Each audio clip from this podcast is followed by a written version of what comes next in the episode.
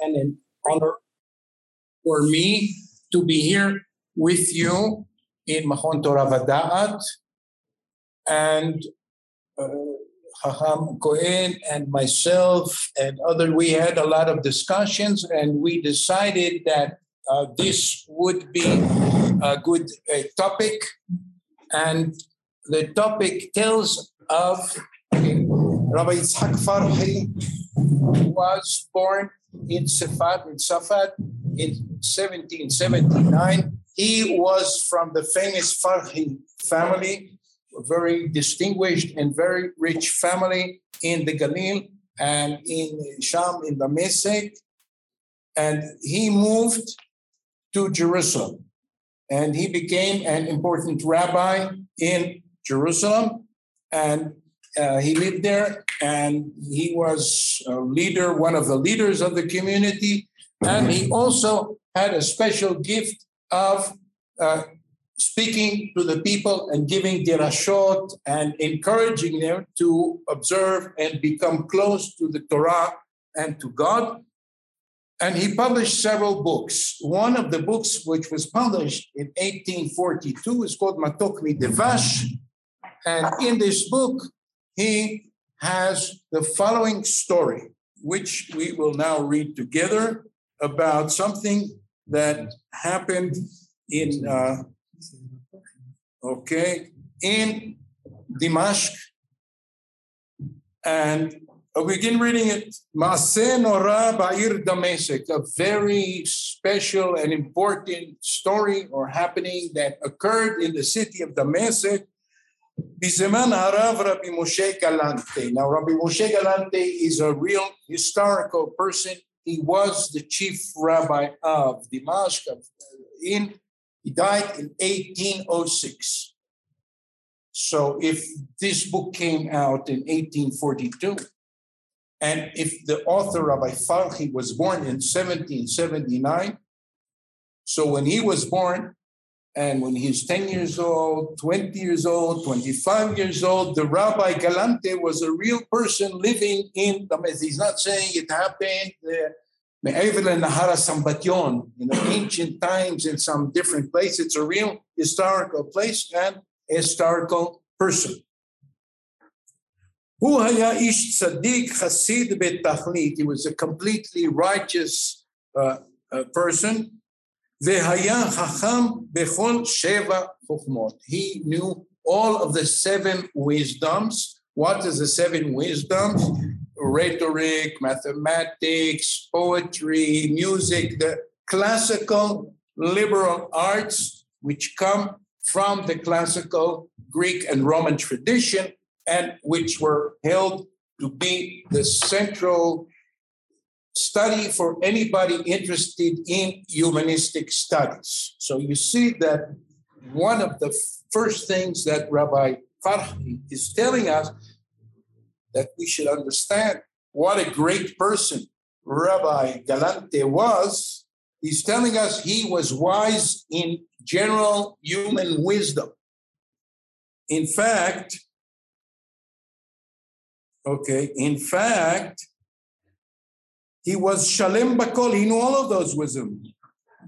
Zulat Goy Ehad Ishmael. But there was one Muslim man. So in Dimas, in Damasek, there was at the same time a Muslim scholar who also was knowledgeable about all the Sheva Chokhmot, but this Muslim person had an advantage over Rabbi Galante. What? זאת הייתה יתרה להגוי מן החכם הרב האיש משה, שכל מי שהיה לו חולה, anybody that in their family someone was sick, היה הולך אצל הגוי השייך, right? He's writing sheikh. Why is he writing it with kaf? Because it's not ha, it's cha of a sheikh. So he doesn't write head, uh, but he writes with chaf. היה הולך אצל הגוי השייח הנזכר והיה מתחנן לו שיתפלל על החולה, he would ask the sheikh to pray for the sick person. והיה מתפלל, מתפלל השייח בהתבודדות חצי שעה. The sheikh would go somewhere separately, privately, and he would pray about that person. And then he would come back, והיה אומר זה חי וזה מת. בר מינן. What does it mean בר מינן? God forbid. It should be far away from us. איפה זה? Bar is Spanish. outside, far away from us. להבדיל כרבי חנינא בן דוסה. So he says להבדיל, but to say about any human being that has this power of Rabbi Hanina ben Dosa is to say something very unusual about this person. I want when I wrote an article about this, I did a search. Which Jewish rabbis from the time of the Tanaim until now, it says that they had this power like Hanina bin Dosa, almost nobody. But here we have a sheikh, a Muslim sheikh in Damascus, let's say the year 1800, 1790, and he has this power. כאשר הגיעו הדברים באוזני הרב ז"ל, when Rabbi Galante heard about this, תמך מאוד על הדבר, he was very surprised. וכה אמר אל ליבו, and he said to himself, זה הגוי יותר קדוש וטהור ממני? How could it be that a goy has greater powers than me? הלא עובד את השם אני. I worship, follow God. ועוסק בתורת השם ומצוותיו כל היום. I do the mitzvot, everything, I study Torah. ומדוע לא אהיה כמו הגוי אשר הנזכר? How could it be that this boy has a greater power than me? Now it's clear that the right when we understand that if the sheikh came back and he said, This will live and that will die, okay, it actually happened. Otherwise, nobody would come to him anymore, right? So it doesn't only stay that he has the power, it really happens. So, but the rabbi is hurt by this. How could a goy be greater than him? This is a mashal from the Mishnah, the Kohanim. I'm Kohanim, the Kohen Kadosh. and the pundakit is like the goy, the, the person that, that cleans the rooms in the hotel. So קל וחומר, how could it be? ועל זה גדל צערו של הרב מאוד. He was very sorry about this. ויבקש אופן ללכת אל בית הגוי השייח הנזכר ולהיות מצוי אצלו. Now he wanted to have some connection to this sheikh and he would discover what the secret patent is. There must be some secret patent that the goy has. ועל ידי גלגול דברים אפשר יגלה לו השייח באיזו סיבה זכה לכל הכבוד הזה. If he becomes friendly with the sheikh, so maybe the sheikh would he would be able to discover how the sheikh has this special power. ויקרא הרב את פרנס העיר ויצב עליו לאמור. Now you know that in any normal community, the rabbi is not the head of the community. the head of community is the Vaad, Muhammad, and the rabbi works. He has a contract with the community. So this rabbi is sitting and studying and teaching, and he says to the Parnas, the head of the committee, who also has relations with the entire non Jewish public, he says to him, Lech el Sheikh Hanizkar v'chotomar Go to the Sheikh and tell him, Rabban Shalishai, Israel, the Jewish rabbi, Shama Shim'acha Hatov, heard good things about you. ויש את רצונו לבוא אצלך ולהקביל פניך אם תיתן לו רשות. Tell him that the Jewish rabbi would very much like to come and greet him. כי היה האיש ההוא, the sheikh, גדול מעל כל השרים, was a very, very important person. Now, this is the time of the Ottoman Empire, right? היה השייך הנזכר. He was more important than all of the people that have offices and jobs in Damascus and the whole province. וכל השרים הגדולים היו מרבים מתנות כדי לזכות לקבל פניו. He didn't accept anyone. Only special people at special times he would agree to meet them. ובאים ומשתחווים אליו כדי לקבל ברכתו. They would come and ask for his blessing. Now, apparently, from this description, we're talking about a Sufi sheikh. Okay, a Sufi is a person who also has mystical wisdom and mystical practice. You know that Rabbi Avraham ben Harambam was very interested in this type of activity, and he and his son and grandson all believed that Sufi practices and activities were from originally from the Israel, and somehow we lost it, and they have it, and therefore we can learn from them to be close to God by following the Sufi way.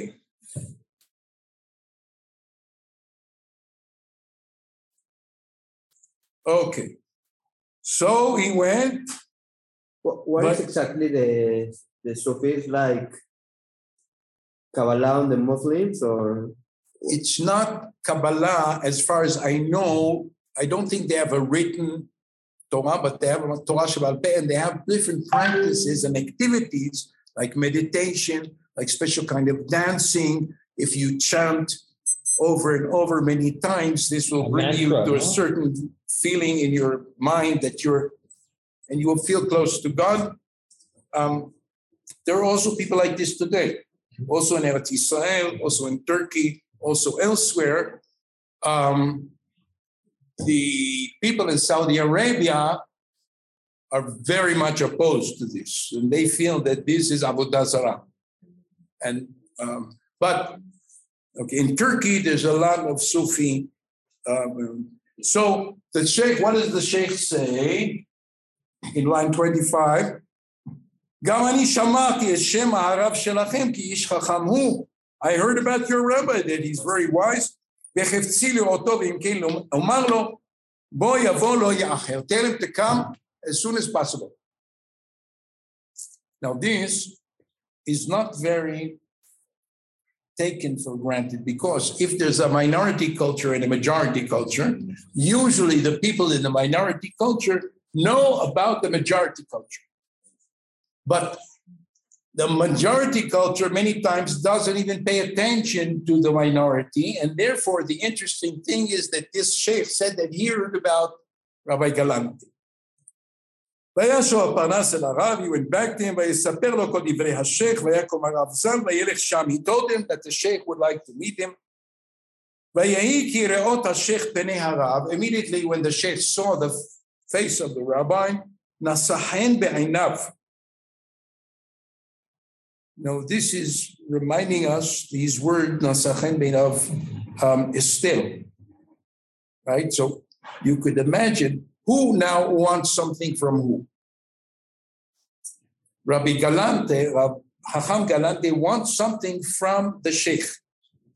So from the dynamic, the Sheikh is like the king, and Rabbi Galante is like Esther. He wants the sheikh to like him, and then and you'll see that there's ways that they. ויקבלהו בכבוד ובסבר פנים יפות ויושיבהו לפניו ושאל בשלומו. Also, it's not self-evident to tell him to sit. If you're in the presence of a very important holy person, in many cases, okay, do you see what they told about the Sarim or the Ottoman officials when they came? They used to bow down to this person. Certainly, they didn't sit with him.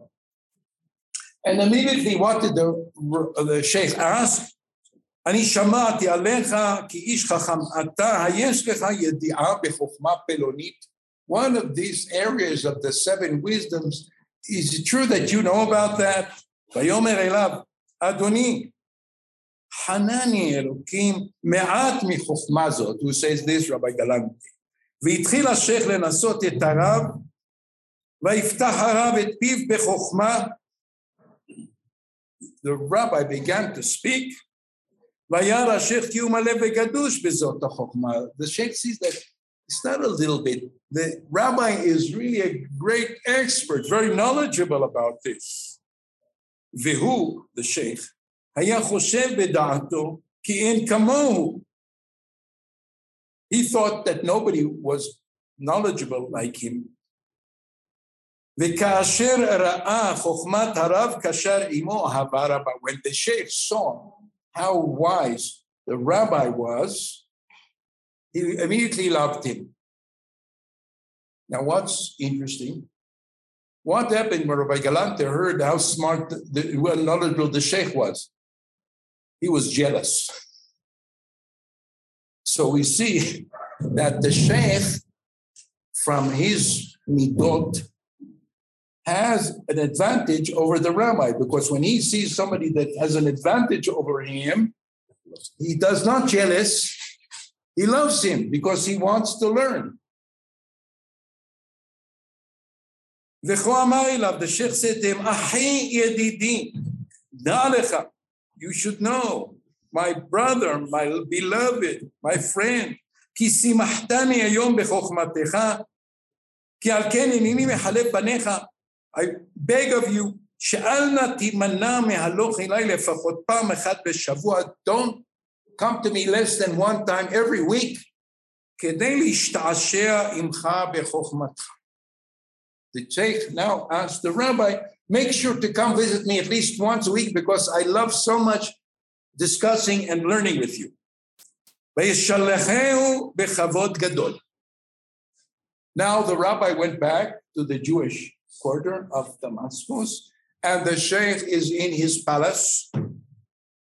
וכאשר עברו שני ימים, לא היה יכול לעמוד השייח מרוב התשוקה. Today, when you hear this one man has great teshukah for another, it doesn't sound so good. But in those times, it was clearly that he had a love of wisdom and he couldn't wait. ויש, וישלח אל הרב שני אנשים עבדים וסוס לרכוב עליו למען יבוא אליו בכבוד. He sent two servants to the sheikh with a horse. Now, what's special about this? according to the rules of Omar, Tenae Omar, Jews are not allowed to ride on horses. Only Muslims are allowed to ride on horses. That's part of the status of the Muslims over the Jews. But the Sheikh doesn't care about status. He really loves wisdom and he gives the rabbi the great honor that in a normal framework of the hierarchy, he, the rabbi would never ride on a horse. But he, the sheikh couldn't have consequences, legal consequences. If the sheikh sent it, and this sheikh is so important and a great thing, then if, if the rabbi would do it by himself, big problem. וילך אל השייח ויקבלהו בכבוד גדול, the sheikh greeted him with great honor, ויחבק לו, he hugged him, וינשק לו, ויאמר אליו, he said, the sheikh said to the rabbi, דע ידידי, כי משעת פרדתך ממני נפשי עם נפשך נקשרה. My soul is connected to your soul, I couldn't wait. ולא יכולתי עוד להמתין ולהתאפק. עד ששלחתי אחריך, and that's why I sent these two servants and the horse, למען תבוא אליי למען השקט להבת התשוקה. I couldn't wait. I have such great love and wish that you will be with me. ובתוך הדברים שאל לו השייך, יש לך ידיעה מחוכמה פלונית, about another aspect of the wisdom, ויאמר חנני אלוקים וייתם לי גם את זה. God has granted me also to know that other wisdom. והתחילו לישא וליתן באותה חוכמה, they started discussing, I don't know what, logic. וירא וראה השייח Shekam Bazema Leve Gadush. He saw that the rabbi knew much about that also. Vaismach Simcha Gedolah Now the Zech was really happy. Why? Because he really loves Chokhmah. And here is somebody that he could really learn from and learn with. He finally has a chavuta, chavuta that knows maybe more than him in these areas. And that's what he really loves. והתחילו לישא וליתן באותה חוכמה, אוקיי? ויאמר אליו, אם נא מצאתי חן בעיניך, תבוא אליי בכל שני ימים. Come every two days, not every week. Every two days, come to visit me. וכן עשה הרב, כי חפץ הוא בתכלית המבוקש. Why did the rabbi want to be together with the sheikh? What, how he knows. Right.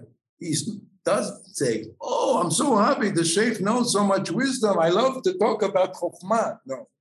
He has a secret plan. He will find out how the Sheikh can be like Rabbi Hanina ben Dosa. So you see, once again, from the side of the personality, the Sheikh is an open, loving, he really loves Chokhmah. He wants, even with a Jewish person who in the social Muslim hierarchy is below him, he doesn't care. He gives great honor to anybody, but the rabbi, it's like Lolishma, right? The rabbi is Lolishma, he wants to get something from the sheikh.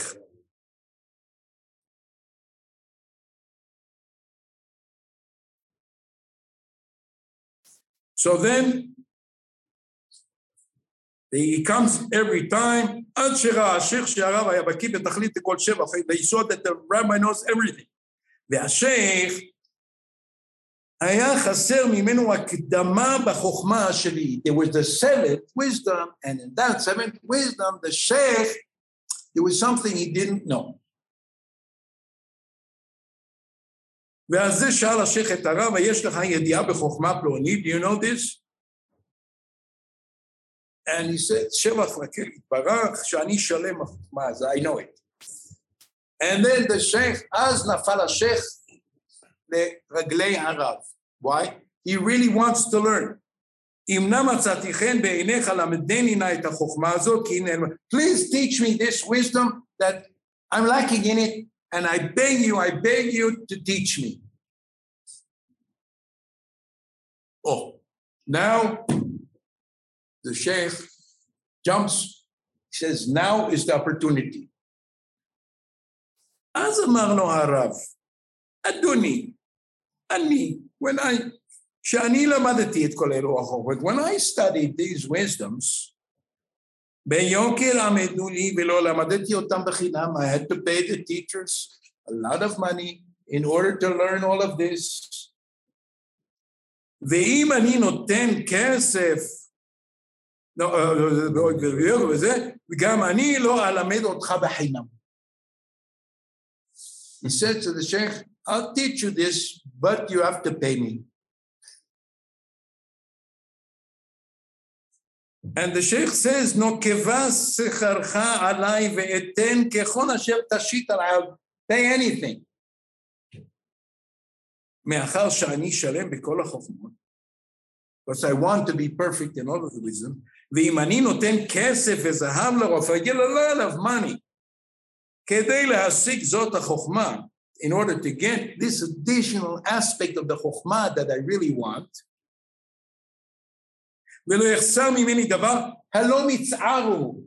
it's nothing for me. I'll pay anything. Why? Because wisdom is more precious than anything, right? You ten, though your tongues, okay, it's like Torah. It's priceless. I'll give anything. As Amar lo Harav, the rabbi said, חלילה לי אם אמכור החוכמה הזאת במחיר כסף וזהב. I don't want money. I want something, but I don't want money. כי אם לחוכמה אחרת שתלמדני, I want you to teach me something else. אמר לו השייח, וכי נעלם דבר ממך, הלא כל מה שאני יודע, אתה מכיר יותר ממני. We discussed all of the wisdoms. You know everything. You even know a certain aspect of the seventh wisdom that I don't know yet. So I what is there that I can teach you? מה החוכמה אשר אני יודע ואין אתה יודע? אמר לו, now the rabbi says, יש בך חוכמה נפלאה והיא רחוקה ממני. Yes, you have a certain special wisdom that I don't have. אמר לו, the sheikh says, מהי החוכמה הזאת? What is that thing that I have and you don't have? אמר לו, מה שאתה מתפלל על, החול, על החולים, that you pray for the sick persons, וספרי החיים וכולי לפניך הם גלויים. What does it mean וכולי? Chaim and Mavet, but he doesn't want to say Mavet. So he says the book of life and etc., is open to you.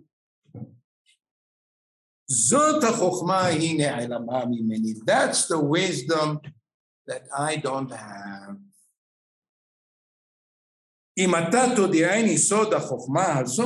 If you will teach me the circuit of that wisdom,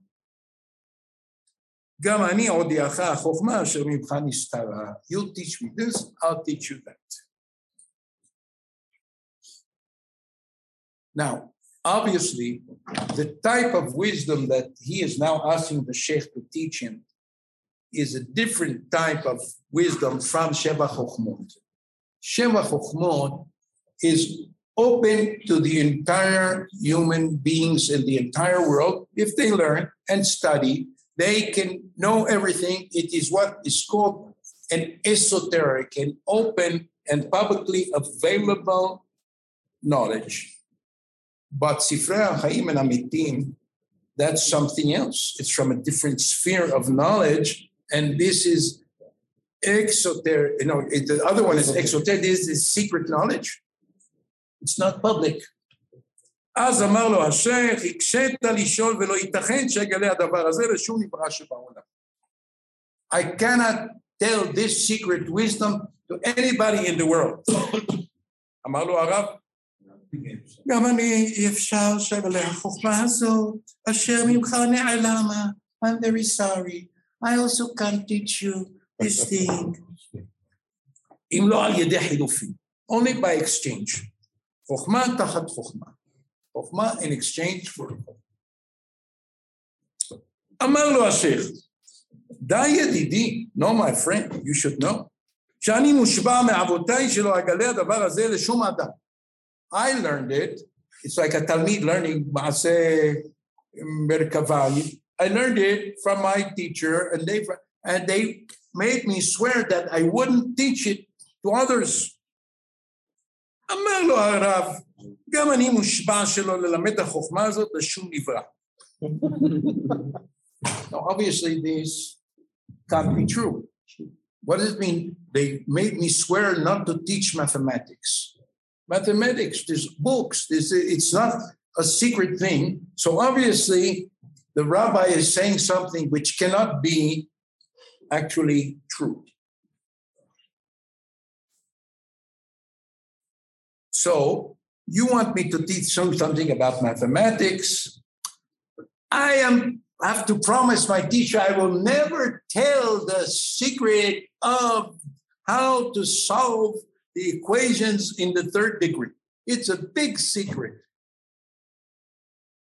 אבל אני אומר, כיוון שהיא לטובתי כדי ללמוד חוכמה אחרת, מה שאין בי בוודאי מותר לי ואין כאן שבועה. making like היתר נדרים. I, in fact, promised not to tell. but certainly, when I promised that, it wasn't on the thought that if somebody would ask me a different wisdom and I could get it, then enkan shivua. It is like a rabbinic way of thinking, right? Imken gamata mutar lecha. He says to the sheikh, so you know what? Just like I, it's permitted for me by this. Also, you could do it. מאחר שאין אתה מזכה מוכר החוכמה בדמים, you're not getting money. כי אם בחוכמה אשר אתה צריך לאהובה תהיה מושלם מכל החוכמה. So when you promise not to tell this secret, it's not for money, but to tell the secret in order to get some other knowledge, that's okay. מותר לך. Now, the what the sheikh really, really wants to learn this thing in the mathematics. Finally, he agrees.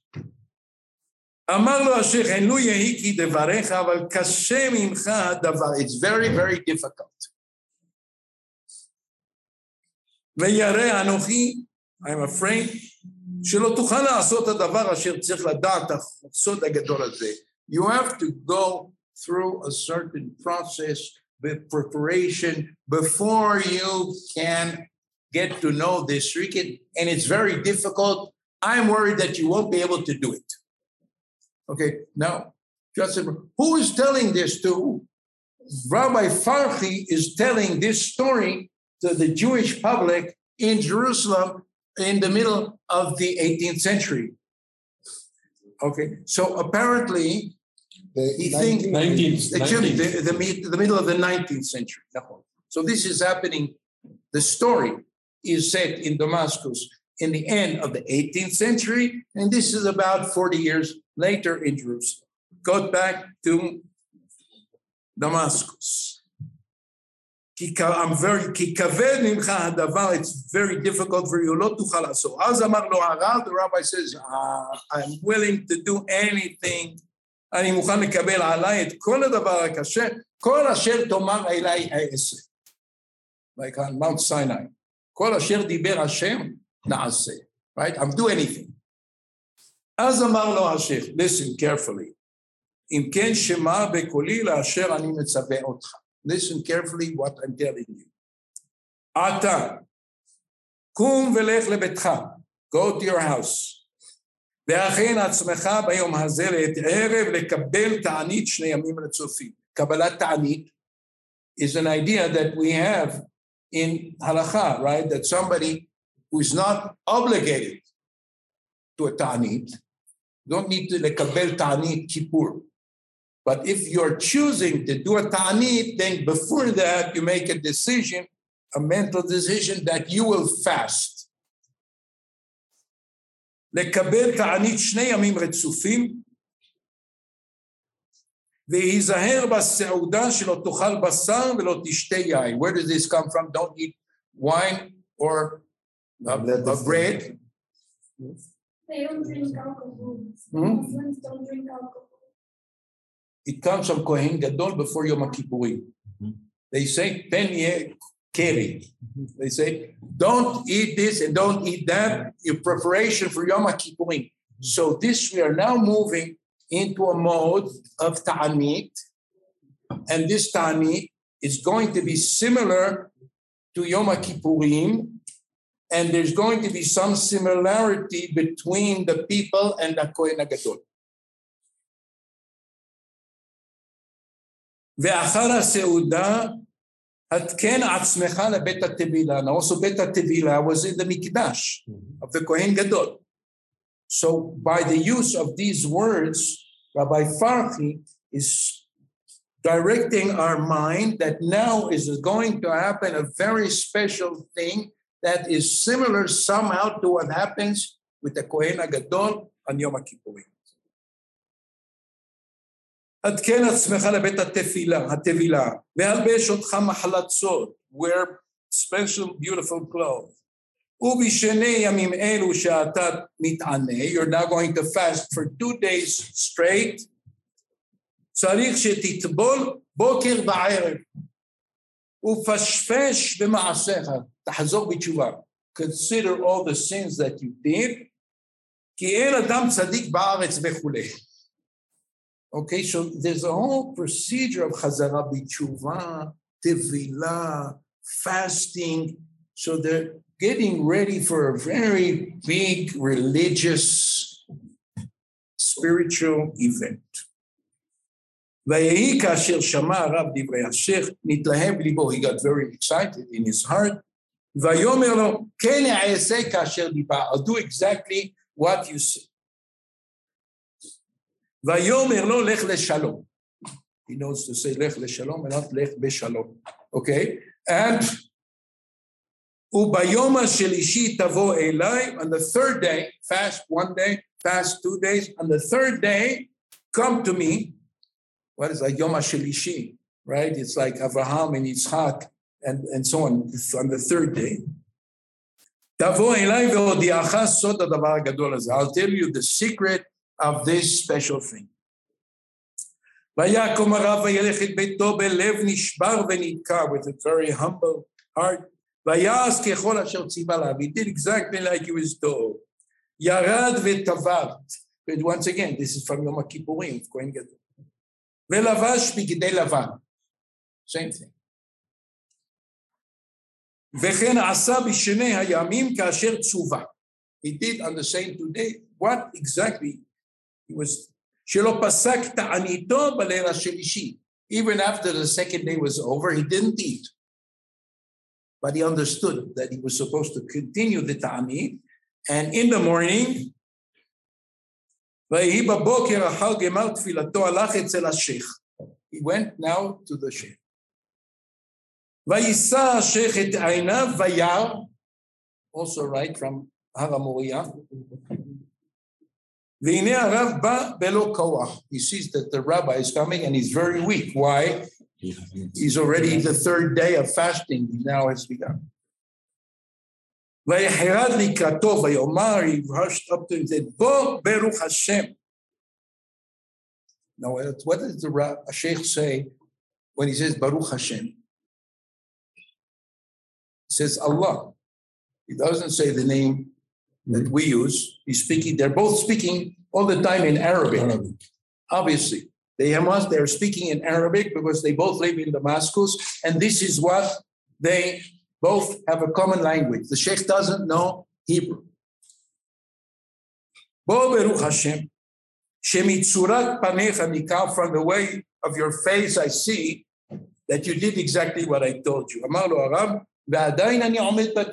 still not eating.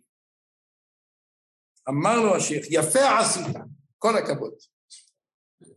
ויישר כוחך.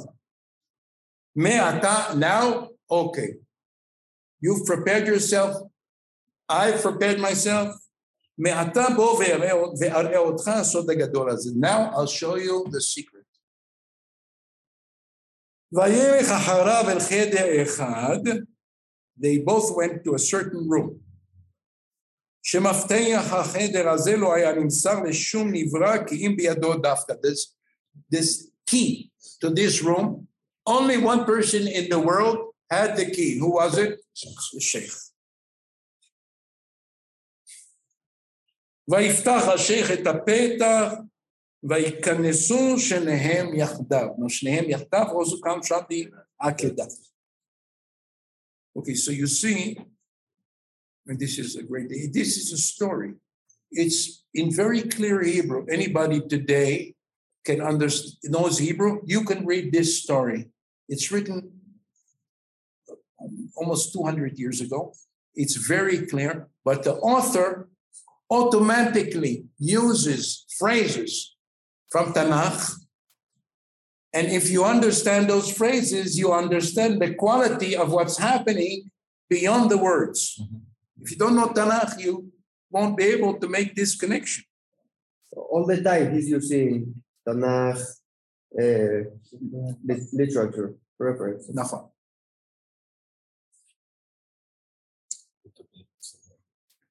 ואת הדלת סגרו לבלתי יקרב איש זר עליהם, ויצאו מן החדר אל פרדס אחד נחמד למראה.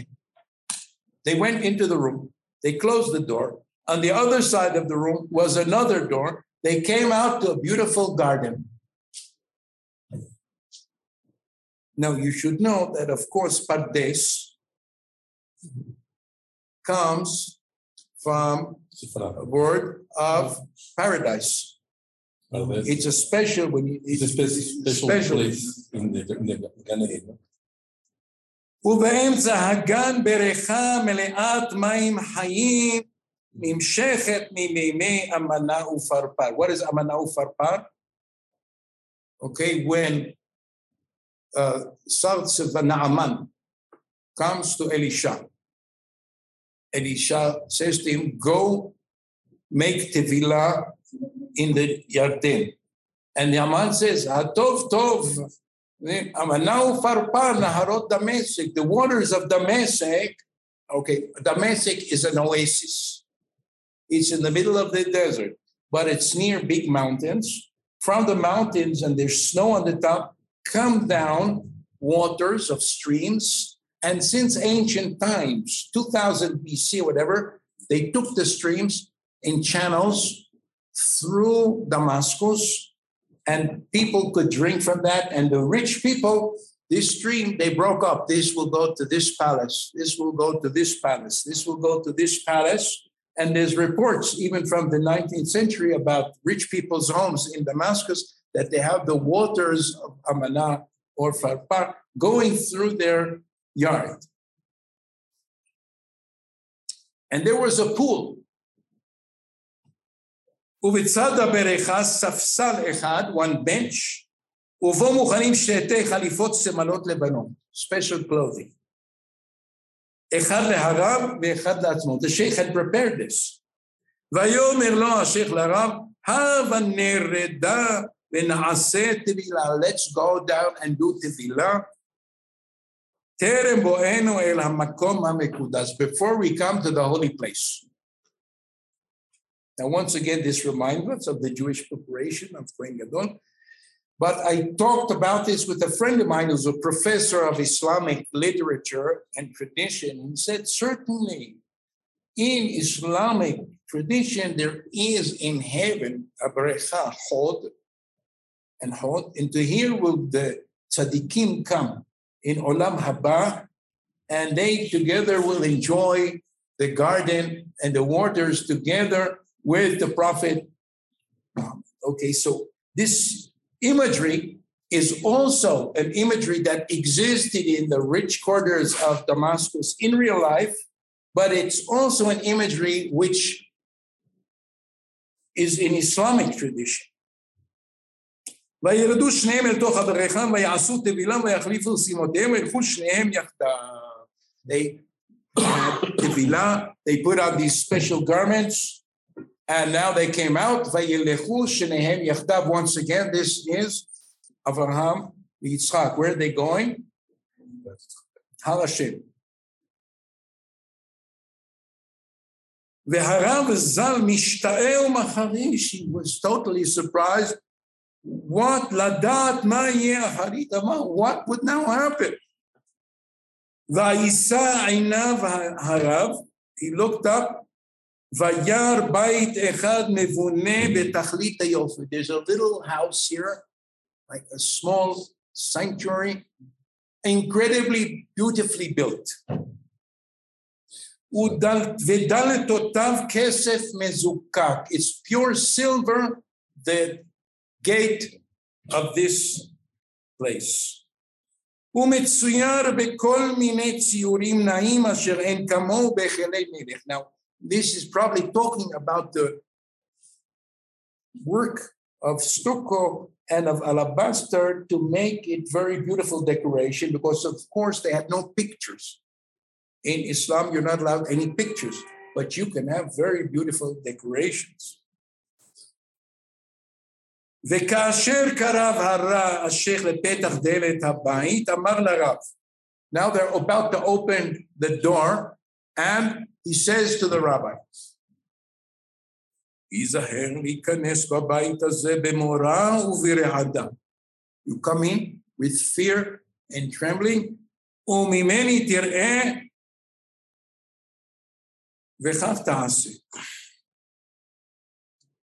ויפתח הדלת וירא והנה בניין מפואר, it's a beautiful place, ונגד פתח הבית, on the opposite one, היכל קטן בתכלית היופי, like כאילו ארון קודש קטן, beautiful.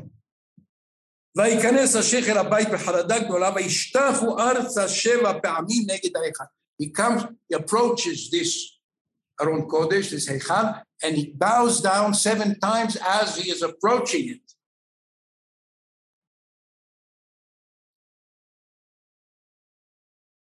ועל גבו, there's a פרוכת, beautiful with precious stones. וייכנס הבית, השייח לבית, וישתחו ארצה שבע פעמים, ויחרד הרב חרדה גדולה עד מאוד וחשב, now what does the rabbi think? שמא חס וחלילה יש עבודה זרה או צלם בתוך ההיכל, maybe there is עבודה זרה inside. Now imagine,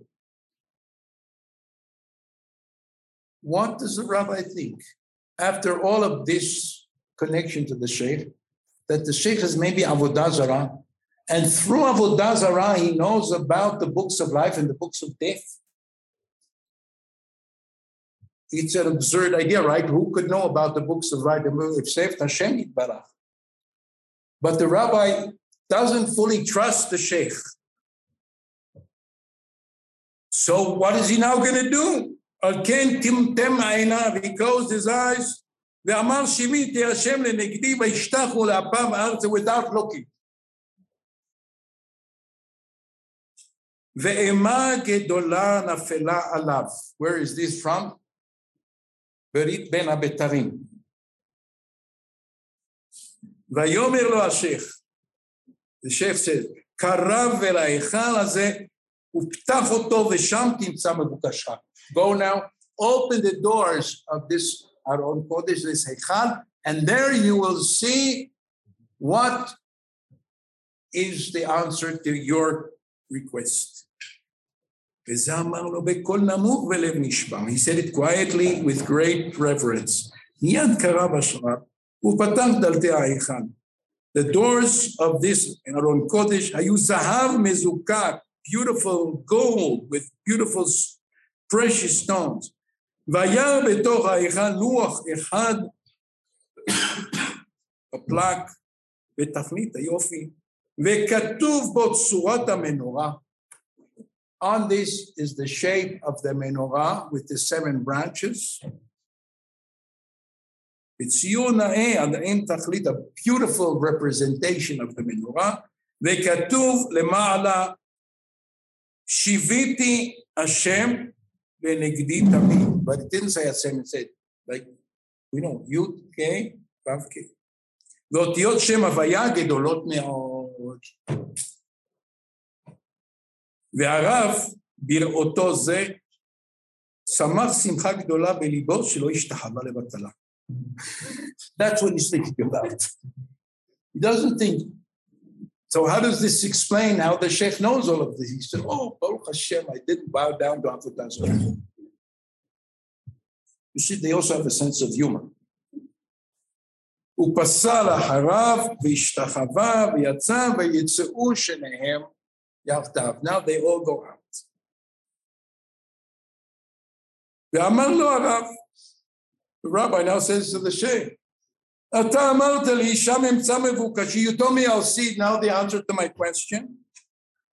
והנה לא נתגלה לי דבר סולת אשר הייתי. Big deal, we have this in all of our בתי כנסת. מה החוכמה? What's the big deal here? אמר לו השייח, תדע אחי, you should know, my brother, שאלו האותיות גדולות אשר ראית, which is what? שם הוויה. זה שמו של מי שאמר והיה העולם. ברור שאמר, right? הוא הבורא, הוא היוצר. והיה חושב ודעתו אשר the fact thought that this fact, that this is the way to represent the creator, he thought nobody knew it. And then he said to him, know that when I come and there's a sick person and I pray in front of this Shiviti. And then I see, when I raise up my eyes, if it's all clear and shining, I know the person will live.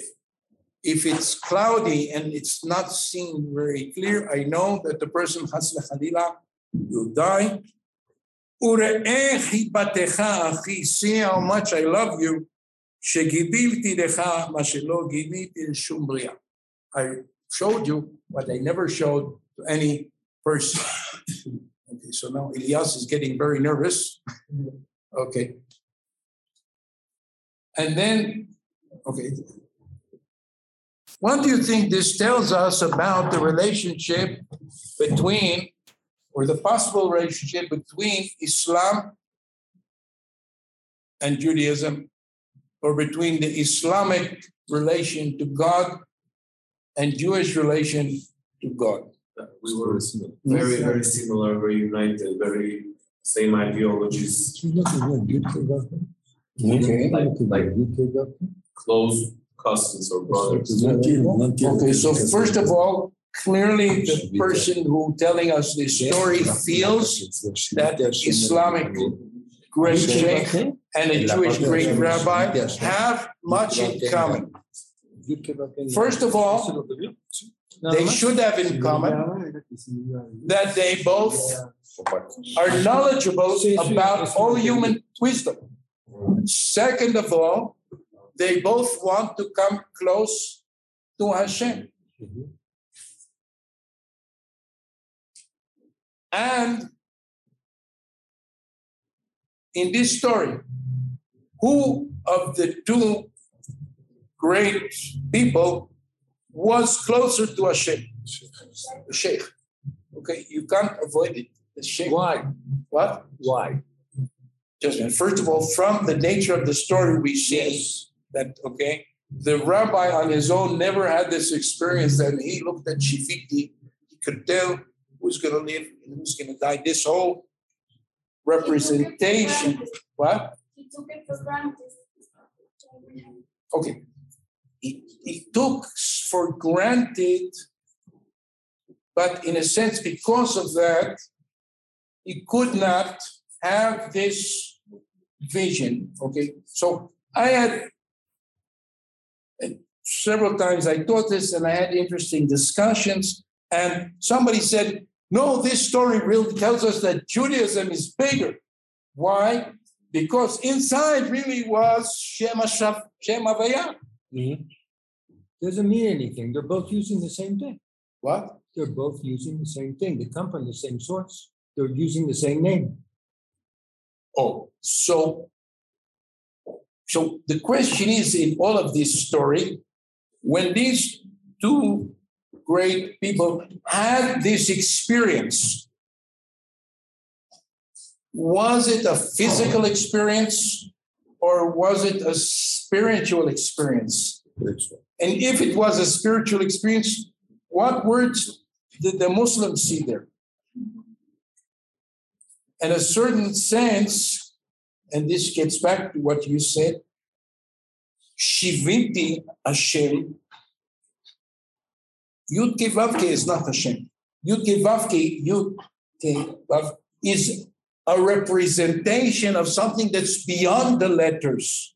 Yes. The one God who created everything, and these letters are supposed to somehow enable us to go through the letters to have an experience of God. And then when it says Shiviti Hashem, the person who's Shaliach Tzibur, when it says there in front of him Shiviti Hashem,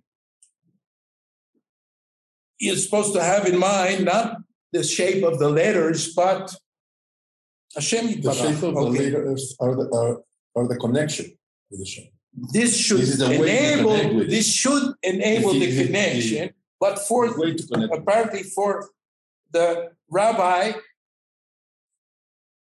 it didn't, but for the sheikh, it did. And from this experience, the rabbi learns how much he has to go further in order to reach this spiritual level. And to my mind, I think we have to go now to the other, I'm sorry, we started a couple of minutes late. Uh, to my mind, this story, which Rabbi Farhi feels very comfortable to tell it to the public in Jerusalem in, let's say, the year 1830, 1835, tells us a very interesting thing about the Sephardic public in Jerusalem at that time. They didn't think the Muslims were idiots. They didn't think that it was bad, Sheba. But Yes. they are thinking that the most the most kadosh place of the Muslims is something Jew. Like you are like thinking about them like really what is important for them is our Torah, something like that. Well, the Torah, the Sheikh never studied, obviously. He doesn't know. He he's a Sufi. He has certain experiences and he wishes to have certain experiences.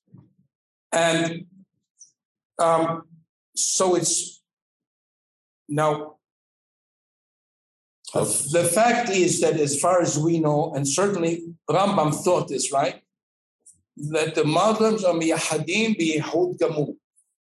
The Muslim, they have, they are complete absolute monotheists. They believe in one God who created everything that doesn't have any shape or any representation. And in that sense, put aside the Muslim religion in what their practices are.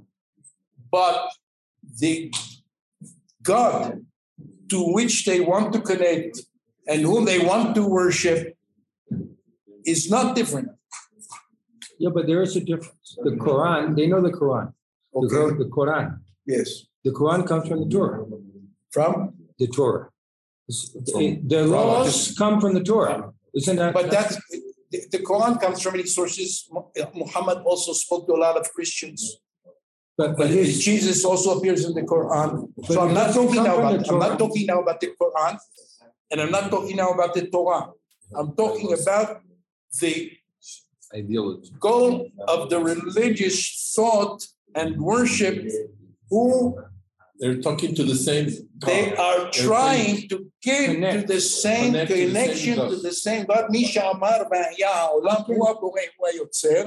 uh-huh. and in that sense, which is sometimes difficult for us to remember, Hashem is the God of the entire world. yeah, World. yes. We worship Him. And God chose us, La'am Sigula. But God is the God and the creator of the entire world. One question. Yes. He sent Yonah and Navi to Nineveh Yes, because he cares about about everybody. human beings, not only Jewish human beings. Oh. And that God is the God of the entire world, and we worship Him and they worship Him. Now, how they worship Him and how they get to this connection, How? Who's the chosen people? Which one? what? Who's the chosen people? Us. Who's the chosen people What of does God? the chosen people mean that only we have a connection to God? No. But it's not true. You just proved that it's not true. Well, I didn't prove it, but that's what Rav Farhi said. Yes. But I, I have a question. I narrative think sounds a little bit Jewish, the menorah. Obviously, the person that's telling it is a Jew. That's what's confusing, but the message is, is rather that God is the creator of everything. And that Muslim can also connect to him. Yes, please. I I have a I have a confusion because you are like uh, putting into a competition who's right and who's wrong. But uh, this is a story that is told by Rabbi Farhi many years after.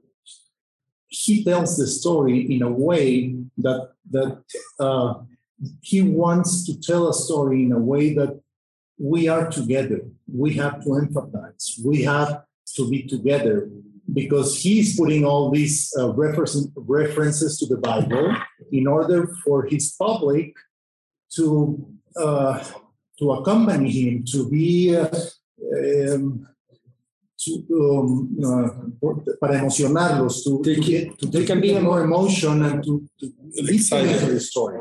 So I think what the, the story really says is Rabbi Farhi wants to say that